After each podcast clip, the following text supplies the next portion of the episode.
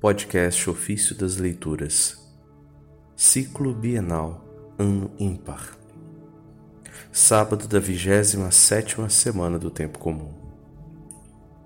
A prefiguração de um mundo novo. Da Constituição Pastoral Gaudium et Spes sobre a Igreja no mundo de hoje, do Concílio Vaticano II. Não conhecemos o tempo em que se consumirão a terra e a humanidade, nem o modo por que se transformará o mundo. Na verdade, passa a figura deste mundo, deformada pelo pecado. Porém, Deus nos revelou preparar nova habitação e nova terra onde mora a justiça. E sua felicidade cumulará e superará todo desejo de paz que sobe ao coração dos homens. Então, vencida a morte, ressuscitarão os filhos de Deus em Cristo. E aquilo que foi semeado na fraqueza e na corrupção se revestirá de incorrupção.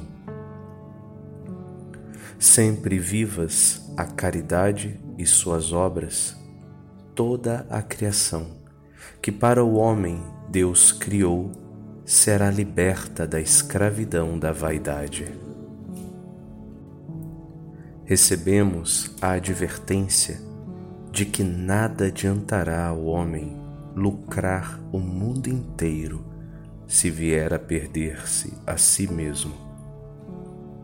Todavia, a expectativa da nova terra não deve enfraquecer, mas ao contrário, estimular o interesse pelo desenvolvimento desta terra, onde cresce o corpo daquela nova família humana, que já pode mostrar algo como sombra do, do novo mundo por conseguinte, embora distinguindo com cuidado o progresso terreno e o aumento do reino de Cristo, na medida em que a sociedade humana for mais bem ordenada, influirá sobremaneira no reino de Deus.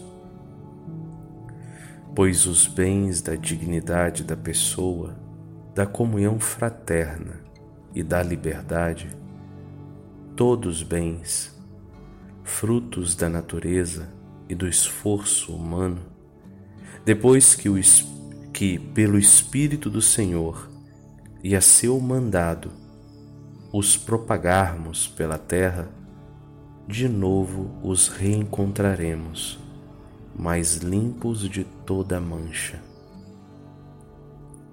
Luminosos e transfigurados, quando Cristo entregar ao Pai o reino eterno e universal, reino de verdade e de vida, reino de santidade e de graça, reino de justiça, de amor e de paz, este reino já está aqui na terra em mistério. Com a vinda do Senhor será perfeito.